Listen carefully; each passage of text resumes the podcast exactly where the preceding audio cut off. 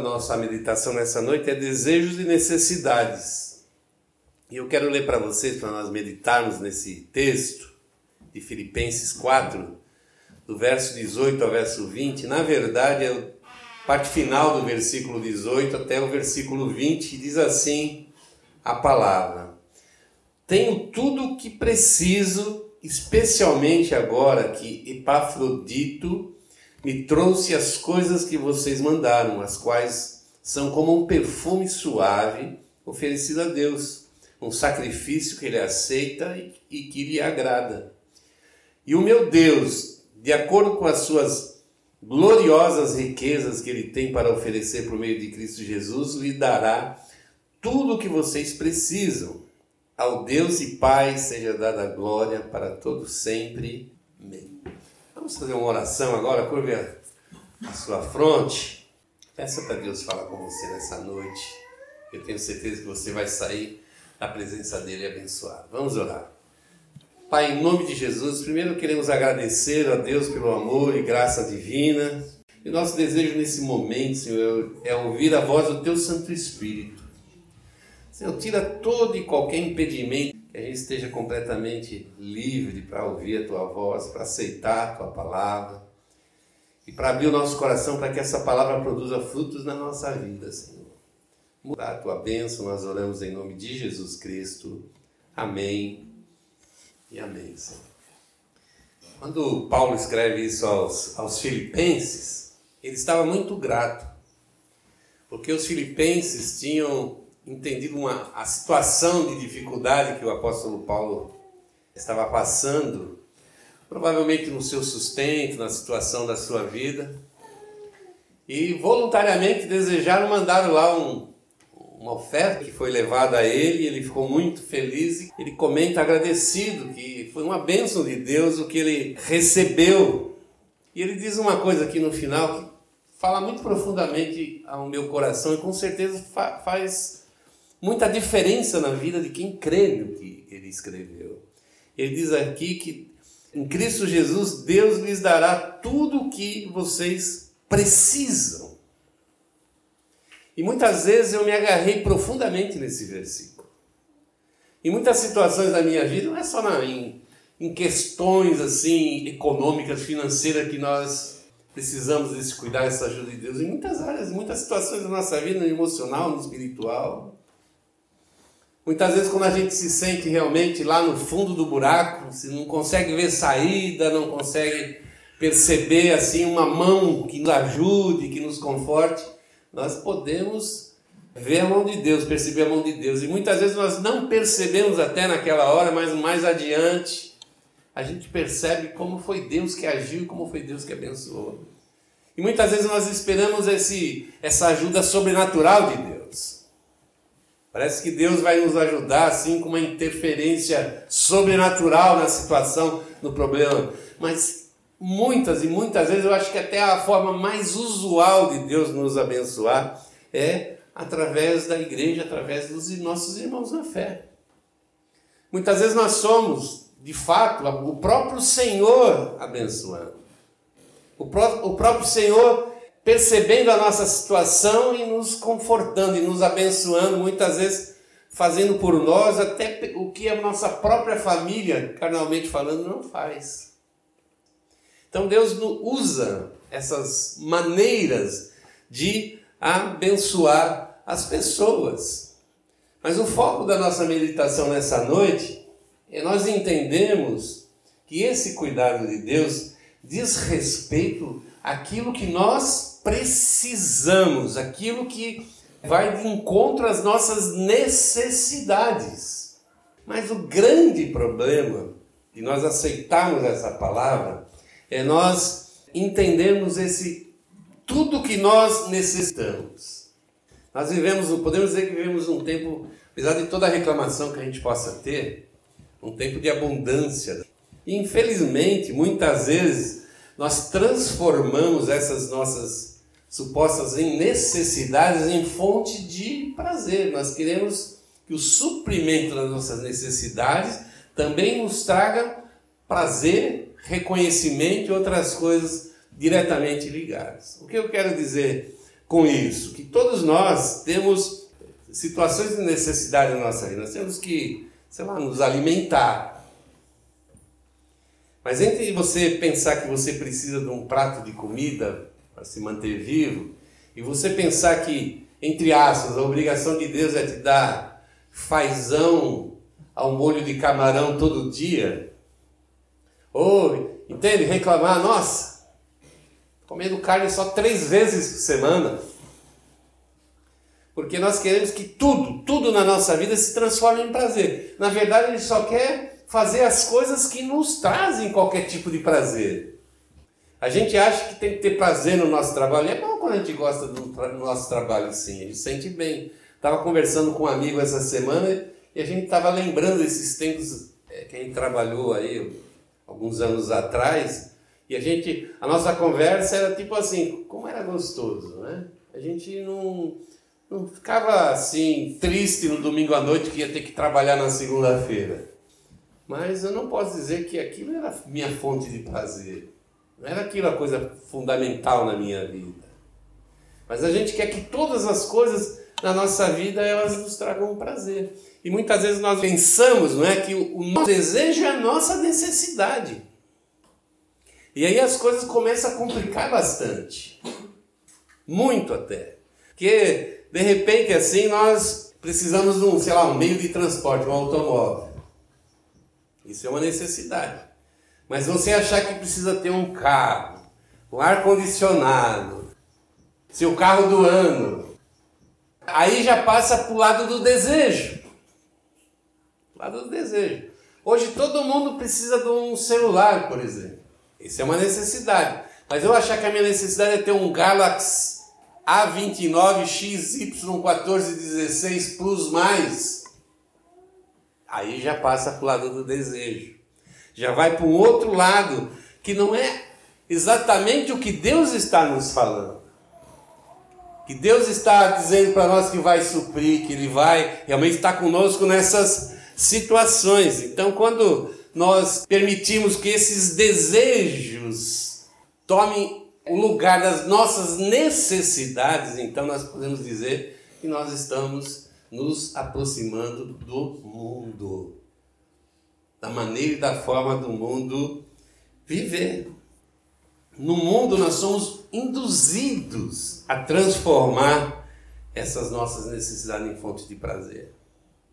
Nós vemos as redes sociais fazem exatamente isso. Você já reparou que nas redes sociais ninguém é triste, ninguém deve dinheiro, ninguém tem fome, ninguém chora, ninguém está tá passando por uma situação difícil, está sempre todo mundo rindo, feliz todo mundo é feliz, bonito, maravilhoso, e nós entendemos que essa fonte de prazer que nós encontramos nesse consumo, ele é essa fonte que vai nos trazer felicidade. Então, se eu penso que Deus quer a minha felicidade, o que, que eu penso? Que Deus tem que suprir o meu prazer. E nós temos essa maneira de transformar essa satisfação de desejos nossos em reconhecimento pessoal, em empoderamento frente à sociedade, frente às outras pessoas. No final das contas, isso é tudo uma satisfação carnal. Mas a gente, a gente dá um valor, transforma aquilo em uma outra coisa que pode ser, em determinados, em determinado sentido, até um, um ídolo na nossa vida. A pessoa faz qualquer coisa para ter aquilo. Qualquer coisa.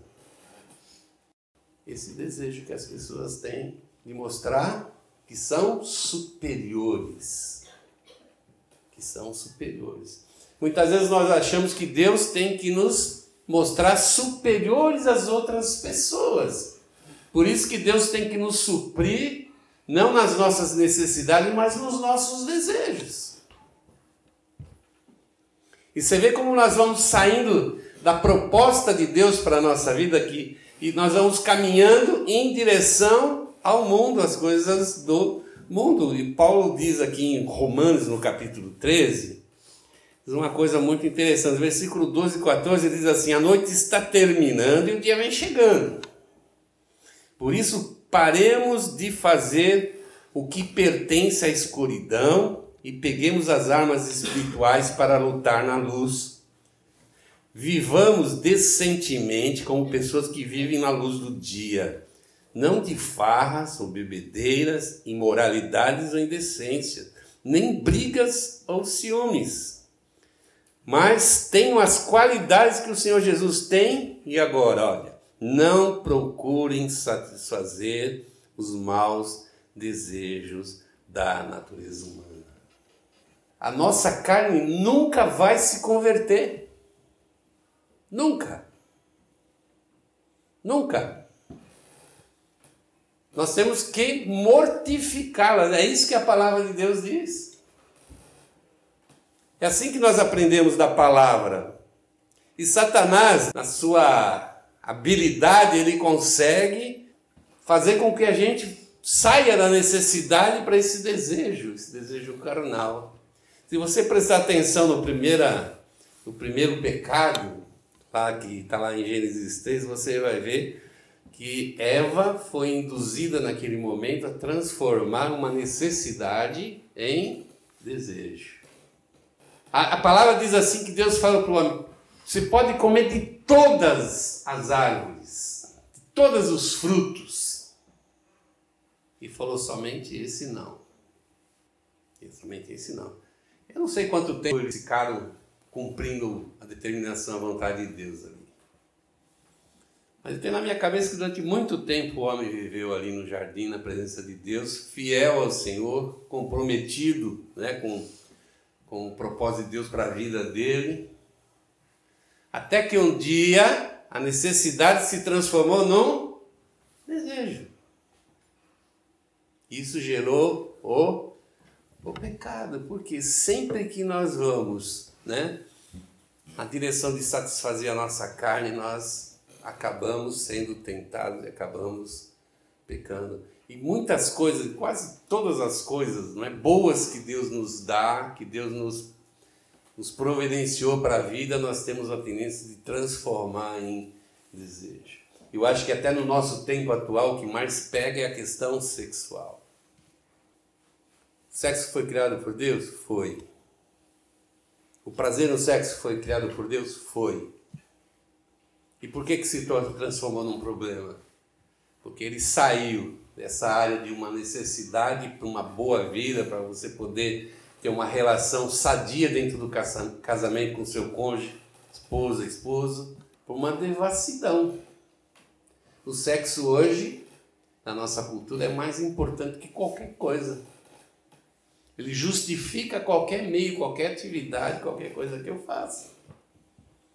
Então você vê como uma coisa boa criada por Deus pode se transformar num problema na minha relação com Deus, com o Criador. É assim que, que acontece. Por isso que ele atrapalha a minha vida. Atrapalha a nossa vida cristã, atrapalha a nossa missão como cristão. Se não vira pecado, que é o que costumeiramente costuma virar, vira pelo menos um embaraço na nossa, nossa vida. Lá em Hebreus, o autor de Hebreus diz, ele fala primeiro de uma multidão é, de bons testemunhos. É, e depois ele diz assim: é, deixemos de lado tudo que nos atrapalha e o pecado que se agarra firmemente em nós e continuemos a correr sem desanimar a corrida marcada para nós. Quando Deus nos chama, quando Ele nos transforma em filhos, quando Ele nos dá do seu espírito, deixa beber dessa fonte maravilhosa da natureza divina, ele está nos preparando para uma obra. Aqui o autor chama de uma corrida, o apóstolo Paulo também chama de corrida.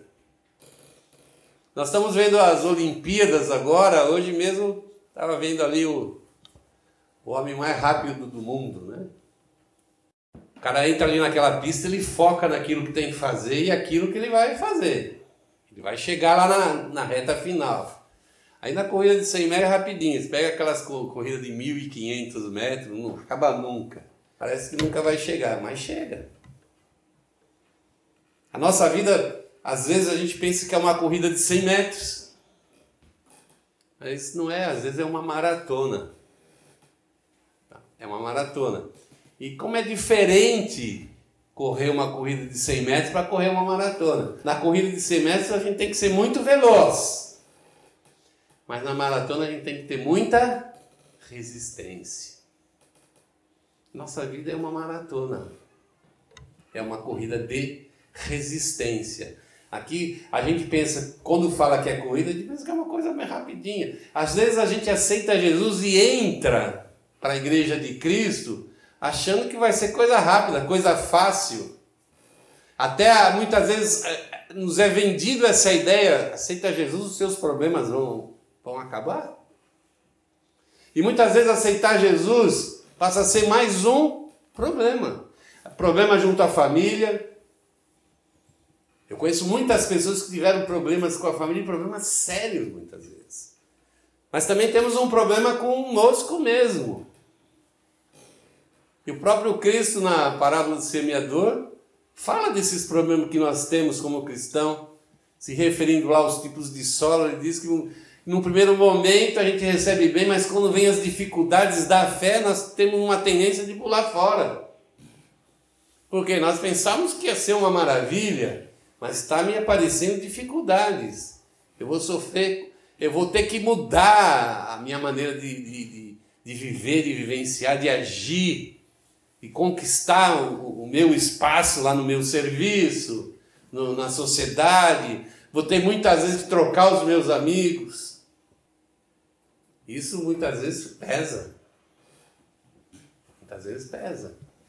Às vezes são pessoas que a gente gosta muito. Mas nós, ah, nós somos alertados pela palavra para as más companhias. E más companhias não é bandido. Muitas vezes são pessoas tem um modelo, um padrão de vida que não é conveniente, não é próprio para alguém que está em uma corrida, uma missão dada pelo nosso Senhor Jesus Cristo. Então, diz aqui, né, o autor de Hebreus, temos que nos livrar do pecado, mas também dos embaraços. Os embaraços não chegam a ser um pecado, mas muitas vezes são pesos que a gente coloca na nossa vida. Colocamos na nossa vida. Em Romanos, o apóstolo Paulo diz assim: Não sejam orgulhosos, mas acomodai-vos às coisas humildes.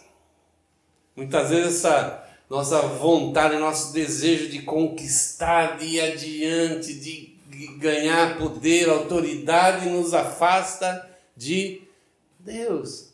Você quer ter uma, uma boa situação na sua vida? Começa entender que esse mundo é completamente passageiro. Nada que a gente conquistar aqui a gente vai levar junto com a gente a hora que a gente for embora. Então eu preciso aprender a viver. Eu preciso aprender a discernir essas situações que estão na minha frente. Por quê? Porque a solução, a solução eu entender o que realmente tem valor na minha, na minha vida. Lá em 1 Coríntios 6,12, a gente começa a ter um pouco de discernimento a respeito disso. Diz a, o apóstolo Paulo diz assim: Alguém vai dizer, eu posso fazer tudo o que eu quero. E o próprio Paulo responde: Pode sim, mas nem tudo é bom para você. Ele diz assim: Eu posso dizer, posso fazer qualquer coisa. E o apóstolo Paulo diz: Pode sim. Você não pode deixar que nada te escravize. Posso fazer qualquer coisa, mas não posso fazer, deixar que nada me escravize. Então, nem tudo que supostamente está no meu direito de fazer são coisas que eu devo colocar em prática na minha vida. Por quê? Porque são ilícitos. Você sabe que é uma coisa lícita? Uma coisa justa, permitida, uma coisa legítima. Nem tudo desse mundo que nós vivemos é legítimo para a vida de um cristão. E se nós não temos sabedoria para discernir isso, nós temos a fonte da sabedoria. E a palavra nos ensina a buscar essa fonte em Jesus Cristo. Peça sabedoria a Deus. E a palavra diz que quando eu destino as coisas espiritualmente, eu destino bem, sempre. Porque não sou eu quem decide, é o Espírito de Deus. Então a primeira coisa é ficar atento: o que está acontecendo? O que está te atraindo ao seu redor? Isso me, me aproxima de Deus? Isso facilita a minha caminhada? Isso me leva em direção a Cristo, ao propósito dele para a minha vida? Se eu tiver uma dúvida que seja a respeito disso, para e se afasta. Foge. Foge. Porque nada, absolutamente nada que a gente tenha certeza que seja boa, justa e correta e que não vai me escravizar, e no sentido de escravizar é te afastar, né? Colocar um peso na sua vida que te impeça de você chegar ao propósito e à vontade de Cristo. E olha, como nos dias de hoje a gente é induzido, elevado a fazer isso, simplesmente a olhar as pessoas que estão ao nosso redor. A nossa carne deseja, mas o nosso espírito diz não. E a Bíblia nos exorta a andar no espírito, para que haja em nós vida. E a gente precisa ter essa sensibilidade, essa sensibilidade.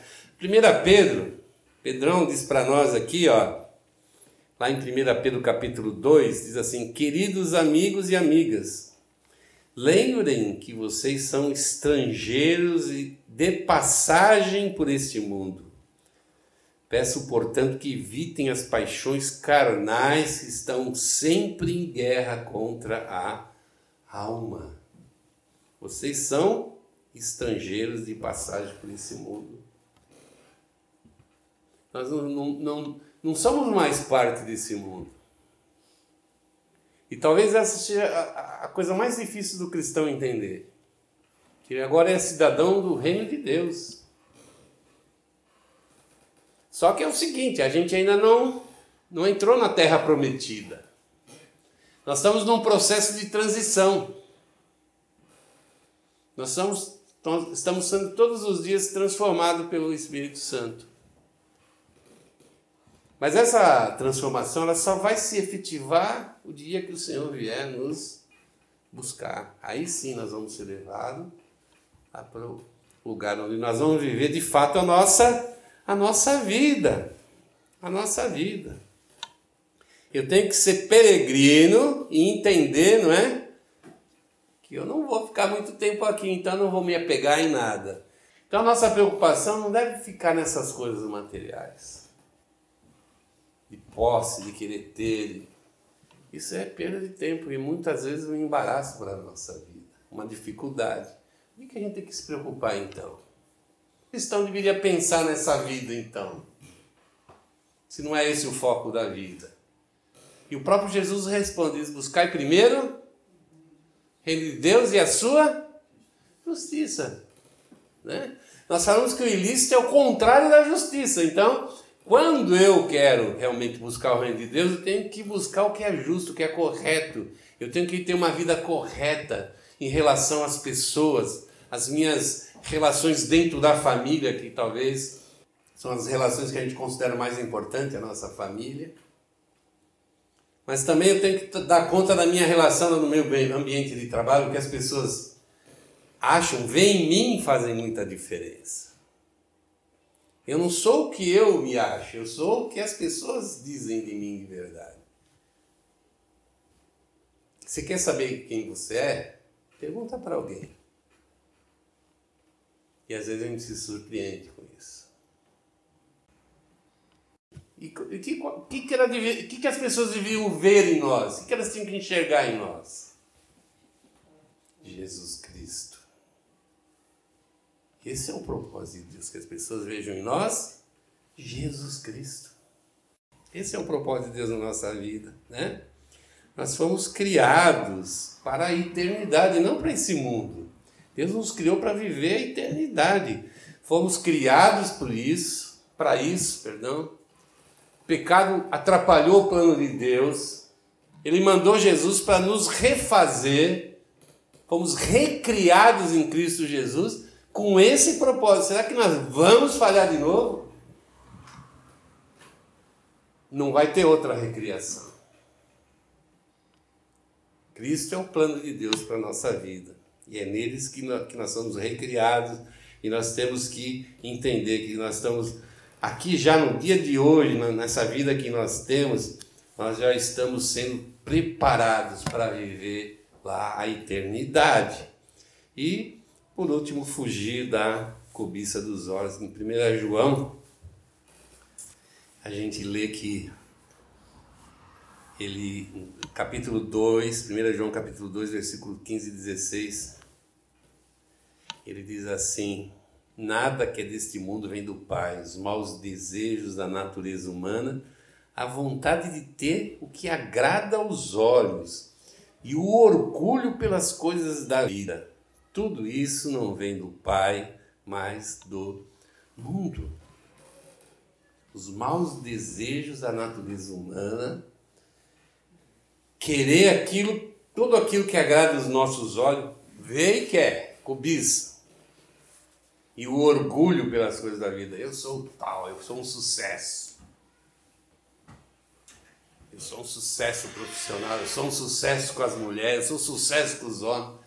Eu sou um sucesso na minha profissão, sou um sucesso como jogador de futebol, eu sou um sucesso, uma maravilha da natureza. É isso que a gente quer, esse tipo de reconhecimento. É isso que a gente busca. E a gente se frustra quando não é reconhecido. Muitas vezes eu pergunto para Deus por que, né, que os planos da gente muitas vezes eles são interrompidos por Deus em alguns momentos, muda completamente do dia para a noite. Talvez que a gente não enxerga o que Deus já enxergou, o perigo e nós nos permitimos a buscar esse tipo de coisa na nossa vida sucesso profissional, sucesso financeiro, sucesso. Talvez o nosso sucesso seja justamente o contrário, seja o nosso fracasso. Nosso fracasso. Alguém que olha para a vida do apóstolo Paulo vai falar: esse cara, a vida dele foi um fracasso. O cara podia ter sido tudo. Tinha sido preparado da melhor maneira, na melhor escola, para ser o top. Ele terminou a vida dele sem nada, absolutamente nada, preso, porque creu em Jesus Cristo, creu que o reconhecimento verdadeiro vem do Pai. Para finalizar, nós precisamos vencer nosso conflito que é entre a carne e o Espírito, precisamos nos encher do Espírito Santo, crucificar nossa carne e as suas paixões, que é a santidade, e permitir que o Espírito Santo dirija nossa vida, com dificuldade, com luta, tropeçando, levantando, caindo, sendo ajudado pelo irmão, sendo levantado às vezes por um irmão na fé, porque a solução definitiva vai vir lá no futuro, vai ser só lá na glória. Amém? Vamos ficar de pé, nós vamos orar.